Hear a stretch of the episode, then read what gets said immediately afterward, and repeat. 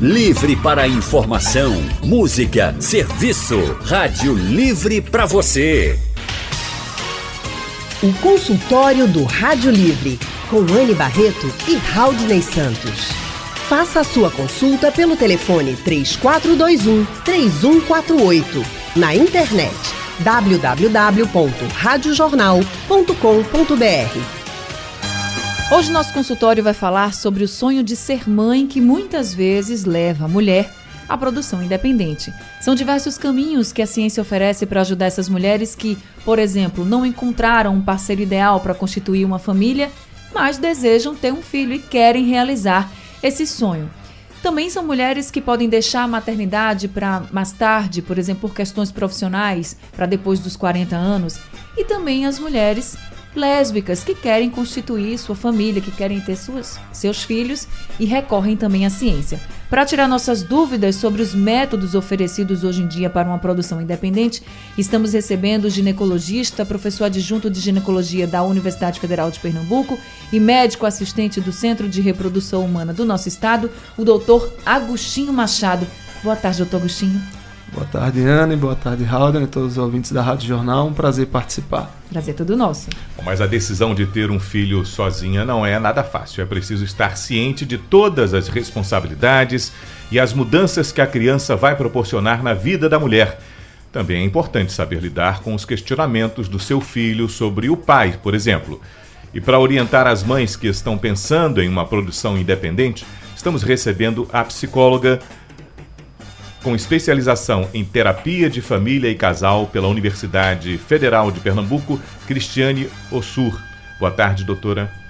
Boa tarde, Haldner, Anne. Boa um prazer tarde. estar aqui com todos. Boa tarde, ouvintes. Sejam muito bem-vindos ao nosso consultório. E você que está nos ouvindo pode participar com a gente do nosso consultório, mandando já a partir de agora as suas mensagens pelo painel interativo. E daqui a pouquinho a gente abre o telefone para que você possa participar ao vivo, fazendo perguntas tanto para a Cristiane quanto para o doutor Agostinho. Então vamos começar, doutor Agostinho, já falando sobre quem mais, qual é o perfil das mulheres que mais procuram os métodos da produção independente para realizar o sonho de ser mãe. É, são mulheres, Anne, que costumam ser intelectualizadas, profissionais, é, diplomadas, pessoas autônomas.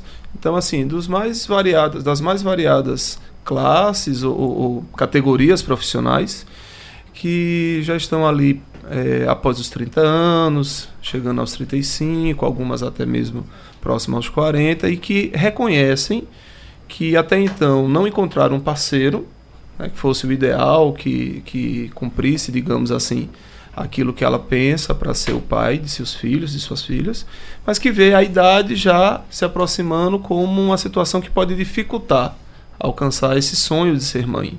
E aí, por uma questão de tempo, de cronologia, ela ela reconhece que para encontrar um parceiro existe toda uma expectativa, um tempo para conhecer, para que possa ser eventualmente o pai de seus filhos. Isso vai demandar um tempo que de repente ela já não tem. E aí ela vai à clínica para procurar saber as opções que ela tem disponível nesse sentido. Agora, Cristiane, no momento que a mulher começa a pensar realmente que está chegando a hora, biologicamente, é melhor ela já recorrer à maternidade, ela quer né, essa maternidade e vai pra, vai começa a já colocar na balança que a produção independente é realmente uma boa opção. O que, que ela deve primeiro se questionar? Quais são as perguntas que essa mulher deve fazer para si mesma? Dizer assim, será que vai dar mesmo para fazer a produção independente? Mas assim, não é só ter o bebê, o bebê cresce. Vira uma criança, vira um adolescente, vira um adulto. É uma companhia para a vida inteira, é uma pessoa que você vai ter para a sua vida inteira. Então, quais são as, as questões que essa mulher deve pensar antes de decidir de fato, vou para uma produção independente? Bom, como nosso colega estava falando, é, normalmente essas mulheres já têm uma determinada idade e aí o relógio biológico grita, eu vou atrás. E ali pode ser que não tenha no momento aquele homem, né, que ela esteja disponível para ser o pai do seu filho. A questão é que, para todas as mulheres, quando desejar né, engravidar, tem que perguntar para si mesma: é o momento melhor? E qual seria o momento melhor para a pessoa? Seria assim: para que, que eu quero um filho?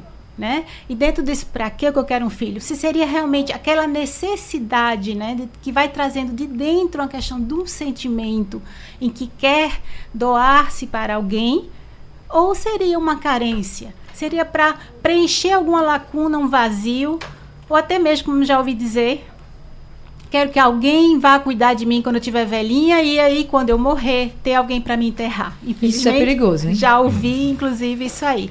Então, isso tem tudo, né? Esse, essa forma de perguntar para que eu quero um filho, no sentido de definir se é para preencher as dificuldades emocionais, as carências emocionais, ou se seria realmente para doar de si para um ser ali que está precisando de orientação, querendo dar seu amor, seu carinho, né? Transformar-se plenamente nessa, nessa missão da maternidade que transforma a mulher, tornar-se mãe. E, além disso, procurar saber por que quer ter sozinha. Uhum. Doutor Agostinho, quais são as etapas de o que por que passa uma produção independente?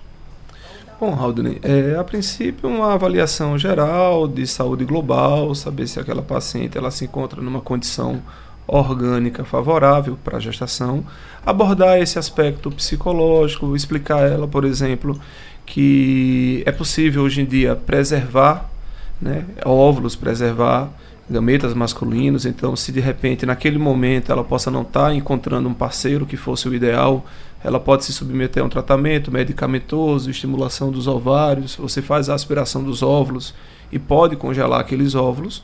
Até isso um... é feito aqui em Pernambuco com tranquilidade, doutor? Sim, isso é feito aqui em Pernambuco. Nós temos a Clínica Vidas, que é uma grande parceira, o doutor Paulo Mateus lá conduz brilhantemente. E isso passa por um tratamento é, prévio, né, sob estimulação onde a paciente é explicado a ela todas as etapas e naquele momento da coleta dos óvulos é feito a criopreservação. E aqueles óvulos eles são mantidos, né, preservados durante um determinado tempo. Se ela entender, por exemplo, que essa é uma opção, né, mas ela pode de repente estar tá mais determinada, ela pode estar tá desejosa realmente de alcançar a gestação e ela pode procurar o, o, o banco doador de espermatozoides, onde ela vai ter digamos assim, pessoas ou profissionais que vão ajudá-la a identificar o perfil daquele doador que corresponda com características é, físicas dela, dos familiares, para que possa ser é, é, feita a fertilização e ser gerado o futuro embrião e o futuro filho dela. A mulher não sabe quem é o doador, mas pode ter essas informações de características e, e quais outras informações? Isso. É, o, a questão do, do anonimato do doador ele é algo que exige justamente para preservar, digamos assim, questões futuras, sucessórias de ordem judicial. E é possível que ela, dependendo do, do, do interesse dela, ela consiga informações a respeito de traços físicos, é, de origem étnica. Os bancos de doadores são muito diversos. Existem até hoje em dia algumas pacientes me perguntam sobre é, bancos de fora, de importar espermatozoides de fora do país, onde esses bancos eles trazem informações além das digamos assim, do ponto de vista médico, mais essenciais, né, em termos de doença, de hereditariedade, de características físicas, de aptidões é, artísticas, vamos dizer, dos doadores. Né? Então, vai, vai depender de cada até banco. isso é informado, doutor? Lá fora, até isso. O, o pai era músico, o pai e, era engenheiro, o pai foi. Interessante. Isso. Só pra, a gente vai fazer um break já já, né, Anny? Mas só para é, é, concluir: o, o, óvulo que a mulher faz a, a, o congelamento. O congelamento pode ser durante quanto tempo, doutor? Atualmente você tem uma recomendação de até três anos. Até três anos. Até três anos de manter aquele óvulo congelado. Okay. Mas ela pode começar a congelar esse óvulo a partir de qual idade? Tem uma tem uma faixa etária? O, o interessante é que, por exemplo, cada, é, cada paciente ela tem um, um, potencial reprodutivo próprio, né, uma reserva ovariana. Entende-se que a paciente mais jovem, antes dos 30, antes dos 35 anos, essa reserva ovariana está menos comprometida. Então ela teria uma resposta mais favorável ao uso das medicações. É, a partir dessa idade, você liga o alerta, né? e aí o alerta para todo e qualquer paciente, na realidade, para toda e qualquer mulher que queira engravidar, de que o potencial reprodutivo diminua. Então é, é importante que ela, que ela entenda que com, se ela for fazer o congelamento hoje, com determinada idade, daqui a três anos ou daqui a cinco anos, as respostas podem ser inferiores. Ou a quantidade de medicamento que eu vou precisar usar para tentar alcançar a mesma resposta seja um pouco maior, para tentar compensar aquele declínio que acontece normal. É como a doutora Cristiane falou, é, a, a, natureza ela grita, o relógio biológico, o relógio avariano, ele dispara, né? ele não acompanha né, a mesma dinâmica é, da vida profissional dessas mulheres. Agora, Cris, ele falou, o doutor Agostinho falou o seguinte, que a mulher não vai ter acesso a informações, por exemplo, de quem seria o pai, né, do doador Sim. do sêmen. Sim. Tendo, engravidando, deu tudo certo, engravidou, nasceu bebê, a criança está crescendo linda e maravilhosa. Chega um momento que a criança pode perguntar: quem é meu pai? Exato. O que responder? A verdade. Né? De acordo com o desenvolvimento da criança. Né? Ele pode ser no início perguntar quem é meu pai, porque ouviu falar que existia o pintinho, e, e, e aí ele quer saber realmente como foi responder e verificar se aquilo que respondeu dentro da faixa que ele está se satisfaz. Se satisfaz, não entra mais a fundo. Espera vir mais adiante com o desenvolvimento dele, à medida que vai crescendo e tendo capacidade de entender. Olha, a mamãe no momento quis ter, não havia né, um homem que quisesse ser pai, não estava disponível, então eu resolvi fazer né, a, a forma independente e explicar para ele mais ou menos dentro do que ele pode entender como aconteceu. Estamos de volta com o nosso consultório de hoje, falando sobre a produção independente e o sonho de ser mãe. A gente está recebendo aqui o Dr. Agostinho Machado, ele que é ginecologista e médico assistente do Centro de Reprodução Humana de Pernambuco, e também estamos recebendo a psicóloga Cristiane Ossur, ela que tem especialização em terapia de família e casal pela Universidade Federal de Pernambuco, cada um, um Dr. Agostinho explicando os métodos dessa produção independente e a Cristiane explicando como você pode lidar com essa produção independente até mesmo depois de ter o bebê. A gente conversou, terminou o outro bloco, Cristiane, falando justamente sobre quando a criança pergunta quem é meu pai. Você disse, ah, o importante é dizer a verdade, sempre. Mas, e se a criança, ou por, ou por exemplo, a família acha melhor aquela criança ter uma referência de um pai? E aí, no caso de, uma do, de um doador de sêmen, a mãe não vai saber quem foi. Pode ser essa figura paterna, ela pode ser substituída ou pode ser, por exemplo, encarada por um padrinho da criança, por um tio da criança, pelo avô. É saudável para a criança? Sim. É necessário que haja a questão da função paterna, porque vai ajudar a estruturar, estruturar inclusive a personalidade da criança. Inclusive, é, as pessoas dizem tem que ser do mesmo da sexo, né? Sexo masculino? Não, pode ser feito também por outro sexo desde que essa função seja bem feita, onde, onde se baseie o amor, a empatia, a proporcionar à criança o que ela necessita como ser em desenvolvimento, para que ela é, vá ter vínculos seguros com as pessoas que estão ao lado dela. Então é, é importante se a família assim julgar e perceber até mesmo na criança, Sim. né, se tem essa necessidade, que tenha mesmo uma pessoa que encare aquele papel, o papel paterno, vamos dizer assim. Pode ser sim, não, é, não há problema e é saudável também ter isso. É, a criança precisa se sentir amada, seja pela função paterna, materna, isso é que é importante. E seja homem ou seja mulher, né? Exatamente. Porque a gente pode ter casais homoafetivos, homoafetivos. compostos por duas mulheres. Exato e que vão criar muito bem. Para que a mãe não fique naquela de manter a criança super protegida e achar que só ele, essa, a criança e a mãe é que vivem naquele mundo de super proteção. Isso é prejudicial ao seu desenvolvimento. A terceira pessoa chegando e quebrando essa relação, né, dia a dia, né, vai fazer com que a criança abra-se para o mundo e cresça, inclusive sendo frustrada também, sabendo que existem outras funções que a mãe não é aquela pessoa absoluta que lhe dá tudo então ele começa a olhar para o mundo e saber que ele convive com outras pessoas e que precisa também, nesse convívio, aprender a se frustrar e a amar também. Tem que pesar a balança, de fato. Uhum. Agora a gente conversa com Marina de Água Fria, que está na linha com a gente. Marina, boa tarde. Boa tarde. Pode falar, Marina. Posso? Tá, Pode. meu É, é, eu quero falar com o ginecologista. É que eu sei que faz parte, né? Porque não é obstetra, mas ele, ele vai me dar uma, uma, eu vou ser breve, é porque eu estou nervosa. Eu vou fazer uma esterectomia, tenho 74 anos, para o mês.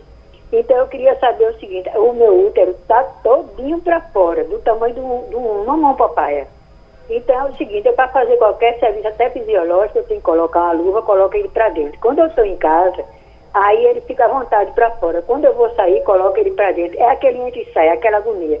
Então a pergunta é, eu tenho 74 anos, essa esterectomia que eu vou fazer, ela é tipo cesariano ou é tipo parte normal? Por favor, me ajude. Tô Agostinho. Dona Marina, boa tarde, que bom a sua participação. É, pelo quadro que a senhora descreve, acredito que o cirurgião que vá conduzir sua cirurgia deva fazer a retirada do útero pela via vaginal, né, pela via baixa, apesar de que ele poderia até recorrer pela via alta também. Mas pelo, pelo, pelo modo como a senhora descreve, acredito eu que ele deva optar pela via baixa. Tá bom? Sucesso na sua cirurgia, boa recuperação. Agora, doutor Agostinho, eu queria que o senhor explicasse para a gente, entre os métodos que a, a, mulher pode recorrer a ter uma produção independente, qual a diferença da fertilização in vitro da inseminação artificial? A inseminação, Anne, ela é um procedimento de menor complexidade. Então, a paciente, ela aparentemente tem uma saúde preservada, não tem maiores problemas para gestar. Ela até então não havia se exposto a uma tentativa propriamente dita e o que ela precisa na realidade é do gameta masculino para que possa fecundar o óvulo. E aí a inseminação ela vem como um recurso onde você vai inseminar, ou seja, vai colocar o sêmen dentro do útero para que ocorra um encontro do espermatozoide com o óvulo. É, para que isso possa, possa acontecer, ela passa por uma série de por alguns exames para que a gente possa saber que a cavidade uterina ela está livre, de que as trompas são desobstruídas, de que ela está ovulando, para que a gente otimize os resultados. Já a fertilização é um tratamento um pouquinho mais complexo, que envolve situações onde a capacidade de gestar possa estar um pouco mais prejudicada. Então, vamos pensar, por exemplo, nesse caso semelhante agora que eu disse, que durante a investigação a gente percebesse, até então ela não sabia, que as trompas são obstruídas. Se as trompas são obstruídas, não adianta eu colocar o sêmen dentro do útero, porque elas não vão encontrar o, o, o, óvulo, o espermatozoide não vai encontrar o óvulo. Então precisaria fazer, na realidade, uma fertilização. Precisaria estimular o ovário dela para poder aspirar ou coletar os óvulos dela e aí utilizar aquele esperma doador anônimo é, fertilizar e o embrião que se desenvolve, que, se, que se, se desenvolverá, eu colocar dentro do útero dela. É 100% garantido que a mulher vai engravidar nos dois casos? Não, não é 100% e na realidade não, não passa tão perto disso, infelizmente. Primeiro, assim, existem, existem é, maneiras globais de se avaliar, depende muito da faixa etária que você está trabalhando, porque envolve aquela questão da qualidade do óvulo. Então, pacientes mais jovens e que não tenham outros problemas associados têm as melhores taxas, e aí você pode falar numa taxa de 50%, 60%, talvez até 70%, dependendo da clínica, da experiência, enfim. Mas, por exemplo, saiu um estudo recente que falou que a taxa global de fertilização de sucesso é da ordem de 42%. Então, você lidar com uma taxa de sucesso que, na verdade, é menor do que é, é menor do que a, ta, a, taxa de insucesso é maior do que do a que taxa de sucesso. de sucesso, é difícil, né? É uma, é uma área que, apesar de ser uma área muito encantadora, né, que todos os avanços que nós tivemos nos últimos 40 anos, o primeiro bebê de proveta fez 40 anos ano passado, ainda assim você tem algumas restrições, né?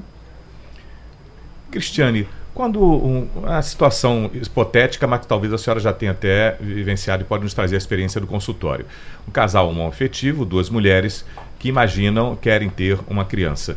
É, numa situação em que elas se coloquem assim, a conversa que a senhora procura orientar, qual é no sentido de que haja maturidade nessa relação para que se busque trazer um terceiro elemento, uma terceira composição que vai ser dependente delas para o resto da vida, não é? Sim. Na realidade, a gente dá uma olhada nesse casal como um casal. Com todas as suas expectativas de querer né, ter uma criança. Então, procurar saber se esse momento, o que é que está pautando nesse desejo. Se, é, é a mesma situação para um casal, com um casal de homem e mulher. São as mesmas necessidades. Agora, é preciso saber que vai ter a questão de não ter o pai, né? A figura masculina à frente vai ter, vão ter duas mães, na realidade. Né? Agora, é preciso sim a questão dos limites, a questão das permissão, da permissão, né? de interditar. Tudo isso é a mesma coisa em relação a um casal homem e mulher. Então, se elas têm necessidade de saber para que quer, por que quer, o que, o que envolve a questão financeira, a questão familiar, as necessidades de variadas ordens, emocionais, psíquicas, se está no momento certo, se realmente o por que querem, para que aquela mesma história é igualzinho, a mesma necessidade. Estamos de volta com o nosso consultório de hoje, falando sobre a produção independente e o sonho de ser mãe. São os caminhos que a ciência proporciona para que a mulher realize o sonho de ser mãe, mesmo que não tenha, por exemplo, um parceiro que queira ser pai. A gente está recebendo aqui o ginecologista e médico assistente do Centro de Reprodução Humana de Pernambuco, doutor Agostinho Machado, e também a psicóloga clínica com especialização em terapia de família e de casal, Cristiane Ossur. Vou começar aqui respondendo já a pergunta da Jailma Soares, doutor Agostinho, porque ela pergunta o seguinte: ela diz que tem 32 anos e quer muito ter um filho, homem, mas ouviu dizer que o pH vaginal interfere no sexo do bebê. Isso é verdade? Ela pergunta. Pois então, Anne, é, meus cumprimentos ao ouvinte que está participando. A gente tem testemunhos, relatos, algumas pessoas que tentam atribuir questão do pH vaginal, a posição do ato sexual, o momento do ato com o período ovulatório. Mas, assim, do ponto de vista científico, da medicina baseada em evidências, você não tem é, dados que sejam fortes o suficiente para poder confirmar isso daí, né? Então a gente não, não recomenda, pelo menos agora de leituras mais recentes, nada que eu tenha lido ou visto para esse sentido. Enfim. Se ela recorresse, por exemplo, a uma produção independente ou uma fertilização in vitro, enfim, uhum. ela poderia ou teria chances de escolher sexo do bebê? Pronto, esse é um tema que, né, que sempre gera debate, porque na realidade é, o Conselho Federal de Medicina ele estabelece, né, pela sua resolução, a última foi de novembro de 2017, o norte para que os profissionais possam né, é, atuar. E a escolha do sexo ela não é permitida de uma maneira geral, ela só é permitida em situações bem específicas, quando envolve algumas doenças ou síndromes genéticas de ordem hereditária, onde você reconhecidamente calcula que há uma chance grande de que aquele filho, aquela filha possa ter, dependendo do sexo, a doença ligada ao sexo, um problema grave. E aí nessas situações é, é permitido que seja feita essa seleção, mas de uma maneira geral isso não é possível. Doutor, e, e, também, doutora, quais são os, no termo barriga solidária? Eu gostaria de ouvir dos dois, já que um é psicólogo, o outro é ginecologista, a observação de vocês quanto ao ato que é a barriga solidária. Vou começar pedindo para Cristiane Ossur uhum. falar sobre barriga solidária. É, barriga solidária é quando, por exemplo, os dois, dois pais ele não tem condições, né, organicamente de gerar uma criança. Então, uma terceira pessoa, desde que seja próxima da família, um prima, uma mãe, um, próxima, essa pessoa vai receber o óvulo fecundado e aí gerar essa criança para eles, que pode ser pelo espermatozoide de um dos dois, né, o óvulo também de uma doadora, e aí poder gerar essa criança. E o óvulo poderia ser até da própria barriga solidária ou não? Normalmente é de um terceiro. É. Aí diga, doutor. Isso. É, é, com, é comum, Haldney, é, os casais hetero, é, é, homoafetivos masculinos ou femininos, eles às vezes trazem alguns candidatos ou candidatas a serem doadoras, não é? E como a gente já falou anteriormente, essa doação ela deve ser anônima, porque apesar de haver um laço afetivo, de amizade, de fraternidade muito forte, né, entre determinado amigo com um uhum. casal homoafetivo feminino ou vice-versa, isso no futuro pode gerar algum tipo de embaraço, né, de, de embaraço inclusive judicial. Então, por isso que normalmente a gente recomenda que sejam óvulos ou espermatozoides anônimos doados anonimamente. E a barriga solidária, como a doutora Cristiane disse, ela vai entrar como sendo aquela pessoa que vai gestar de maneira, ou que vai ceder de maneira temporária o útero para gestar o fruto daquele, daquele tratamento que foi, digamos assim, procurado para se conseguir a, a maternidade, para se conseguir a, o filho ou a filha. O Cristiano, não deve ser fácil, então, doutora, alguém que faz essa doação sabendo que aquele óvulo é, foi fecundado, gerou um, um filho, hoje ele está com 10, 15, 17 anos e a pessoa com, manter-se completamente ausente de, eh, de, um relacionamento mais próximo. Seria muito difícil, né? Por isso que talvez a coisa da buscar a, a, a doação anônima vai evitar esse que pode gerar um constrangimento no futuro? Pode sim, tanto para o doador masculino como para o feminino. É? Pode haver é a questão da criança com o tempo, ela vai crescendo e começa a perguntar: quem é meu pai? Quem é meu pai? E, e se conhecer, como já acontece, né? Termina a mãe cedendo pela a petição constante do filho, preocupada com a questão emocional, vai aquele amigo, né, que doou o sêmen e termina obrigando, vamos dizer assim, para que ele assuma a paternidade, já que a criança pede isso. Então, quer dizer, além da questão orgânica, a gente tem que pensar muito no emocional antes de fazer determinadas escolhas. Por isso que é necessário procurar realmente um, um um profissional que possa ajudar nessa escolha para que a mãe né, esteja bem segura dessa opção, dessa escolha de ter um filho independente, para que depois não se arrependa. Isso vai ter muitas repercussões na vida familiar, inclusive a família da qual ela está inserida também. A família normalmente aceita bem? Ou ainda é um tempo, um, ainda estamos vivendo assim num tempo em que esse é um assunto delicado?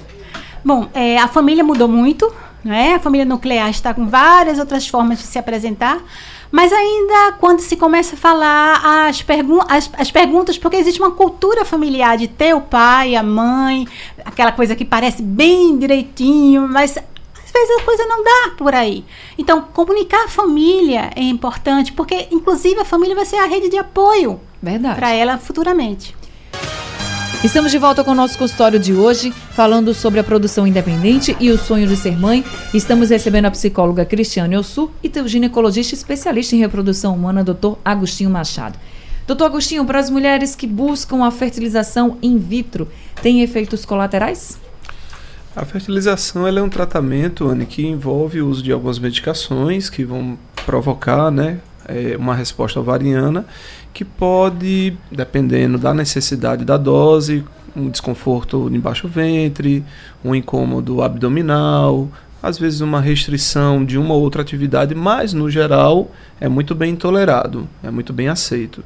Existe uma síndrome, uma preocupação que é descrita na área de reprodução, que é o hiperestímulo ovariano. Então, apesar da gente já fazer protocolos bem estabelecidos conforme a dosagem hormonal, a idade, o peso da paciente, cada paciente responde à sua maneira e eventualmente pode haver uma resposta um pouco exagerada. Antigamente se tinha uma incidência um pouco maior desse, desse fenômeno, mas com outras drogas que foram surgindo nos últimos anos, a gente conseguiu reduzir bastante a chance disso. Mas eventualmente você ainda pode pegar numa emergência uma outra paciente pós-estimulação, pós-punção, uma dor, um desconforto, mas que normalmente um analgésico, é, o acompanhamento clínico, ultrassonografias seriadas vão permitir que você controle bem esses efeitos adversos. Só para a gente finalizar, quanto tempo pode demorar um tratamento para você fazer uma fertilização in vitro? Olha, o tratamento em si, por exemplo, feito toda aquela parte preliminar de exames e estando tudo ok, sinal verde, no próximo ciclo que a paciente for ter a menstruação, você já pode iniciar o tratamento. Então é, é algo que costuma ser breve, o tratamento em si costuma ser breve. Tá certo, então. Gente, nosso consultório está chegando ao fim. Eu queria agradecer muito ao doutor Agostinho Machado, que é ginecologista, é especialista em reprodução humana, por ter vindo aqui no nosso consultório e ter trazido tantos esclarecimentos sobre esse assunto que é importante e que mexe com tanta gente. Muito obrigada, doutor Agostinho. Eu agradeço a Anne, agradeço a Haldane, deixo meu abraço para todos os ouvintes da Rádio Jornal. Muito obrigado. O telefone do consultório é o 3222 1775. Também queria agradecer muito a Cristiane Ossu, psicóloga, que veio para cá e trouxe tantas orientações para quem está pensando na possibilidade de fazer uma produção independente ou até mesmo para as mães que já fizeram essa produção independente e estão lidando agora com a sua família. Então, Cristiane, muito obrigada por ter vindo aqui e ter esclarecido tantas dúvidas. Eu que agradeço a oportunidade e vamos em frente. Vamos em frente. O telefone do consultório é o 9 8862 5909. Este telefone é o WhatsApp. Obrigado a todos os ouvintes que participaram com a gente pelo painel interativo e também por telefone.